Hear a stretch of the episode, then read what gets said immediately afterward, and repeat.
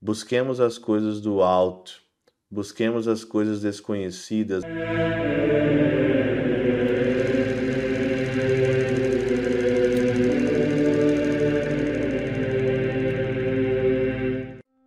Em nome do Pai, do Filho e do Espírito Santo. Amém. Olá, meus queridos amigos, meus queridos irmãos, nos encontramos mais uma vez aqui no nosso Teose. Viva de Coriezo, Percor Maria. Nesse dia 30 de julho de 2023, nós estamos então aqui no nosso 17 aqui, né? Domingo do tempo comum nesse ano A, né? 17 domingo já nesse tempo comum. Nós estamos então aí dentro da Jornada Mundial da Juventude. O evangelho está sendo gravado antes, mas eu estou aí na Jornada Mundial da Juventude. O evangelho de hoje, ele é um evangelho assim que ele sempre ele causou em mim, né? Mateus 13, 44 e 52, ele sempre causou assim em mim várias perguntas na minha vida. E por que que as pessoas largam tudo pelo Senhor e pelo evangelho, né? É a parábola ali do tesouro escondido, né? Um homem o encontra e o mantém escondido. O reino dos céus é como um tesouro escondido num campo. O homem o encontra e o mantém escondido, cheio de alegria. Ele vai, vende todos os seus bens e compra aquele campo. O reino dos céus também é como um comprador de pérolas preciosas que, quando encontra aquela pedra de valor, ele vende, vende todos os bens e compra aquela pedra compra aquela pérola, né? Como que como que tem pessoas ao longo da história da igreja, santos que fizeram isso, né? Essa parábola aqui é a parábola de Santo Antão, por exemplo, que ele era muito rico, ouviu o evangelho, se quer ser perfeito, vai, vende todas as coisas e terás um tesouro no céu. Ele simplesmente jogou tudo fora. Ele vendeu tudo, colocou a tua irmã no convento e foi viver para Deus, né? Olha a profundidade do Evangelho de vender todos os bens para encontrar aquilo, de trocar tudo na vida para o bem da eternidade, para o bem do céu. Santo Hilário de Pontier, ele comenta o seguinte aqui: esse tesouro se encontra gratuitamente. A pregação do Evangelho está, pois, ocultada, mas usufrui e possui o tesouro com o domínio deste campo, não se pode fazer sem um preço porque não se pode possuir as riquezas do céu sem dano às da terra. Você ouviu direitinho o que Santo Hilário está dizendo? Não tem como você possuir os bens celestiais, os bens do céu, sem dano às da terra. Sem dano, sem sair perdendo. Não tem como.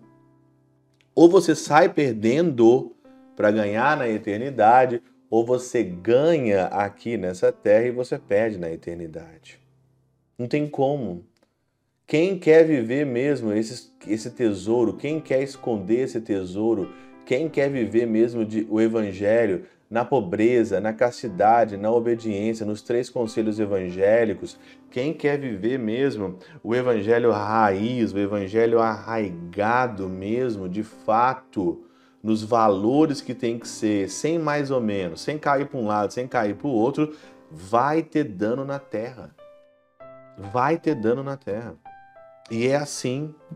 Se não for para ter dano na terra, então não é, você não conseguiu encontrar esse tesouro ainda.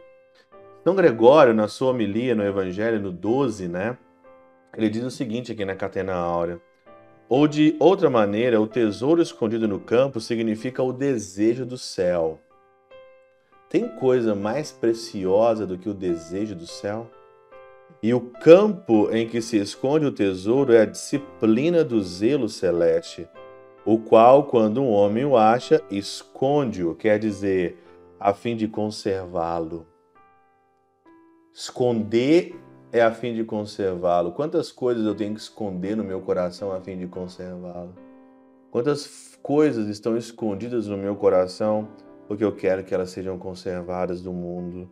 Porque não basta guardar o zelo das coisas celestiais e defendê-lo dos espíritos malignos, mas é preciso, além disso, despojá-los de todos os louvores humanos. despojar de todos os louvores humanos.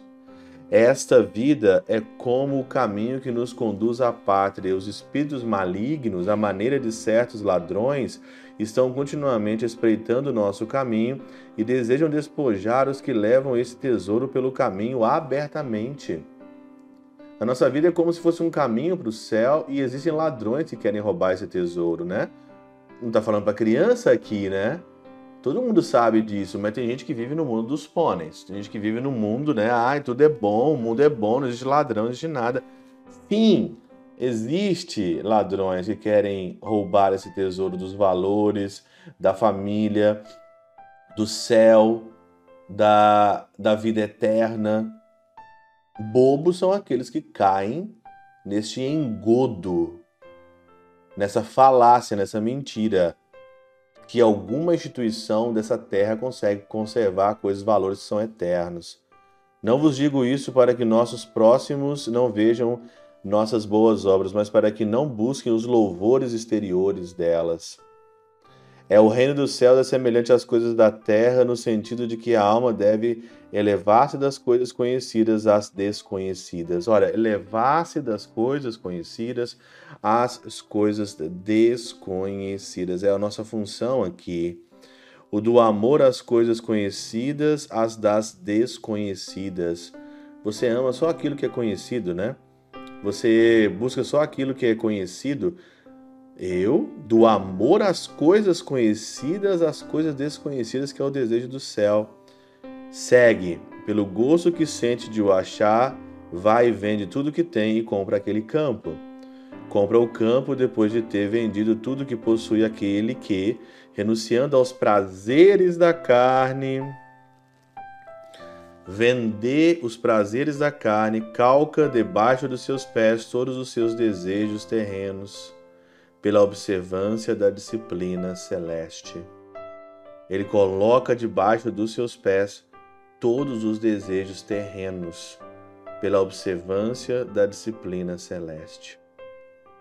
Que reflexão maravilhosa que fica para nós aqui hoje. Busquemos as coisas do alto, busquemos as coisas desconhecidas, ama, am, vamos amar as coisas desconhecidas e vamos despojar tudo dos valores humanos e conservar esse tesouro até chegarmos na eternidade. Mas sem dano aos bens terrenos, não tem como. Pela intercessão de São Chabel de Mangluf, São Padre Pio de Peltrautina e Santa Teresinha, do Menino Jesus e o Doce Coração de Maria, Deus Todo-Poderoso vos abençoe, Pai, Filho e Espírito Santo, Deus sobre vós e convosco permaneça para sempre. Amém.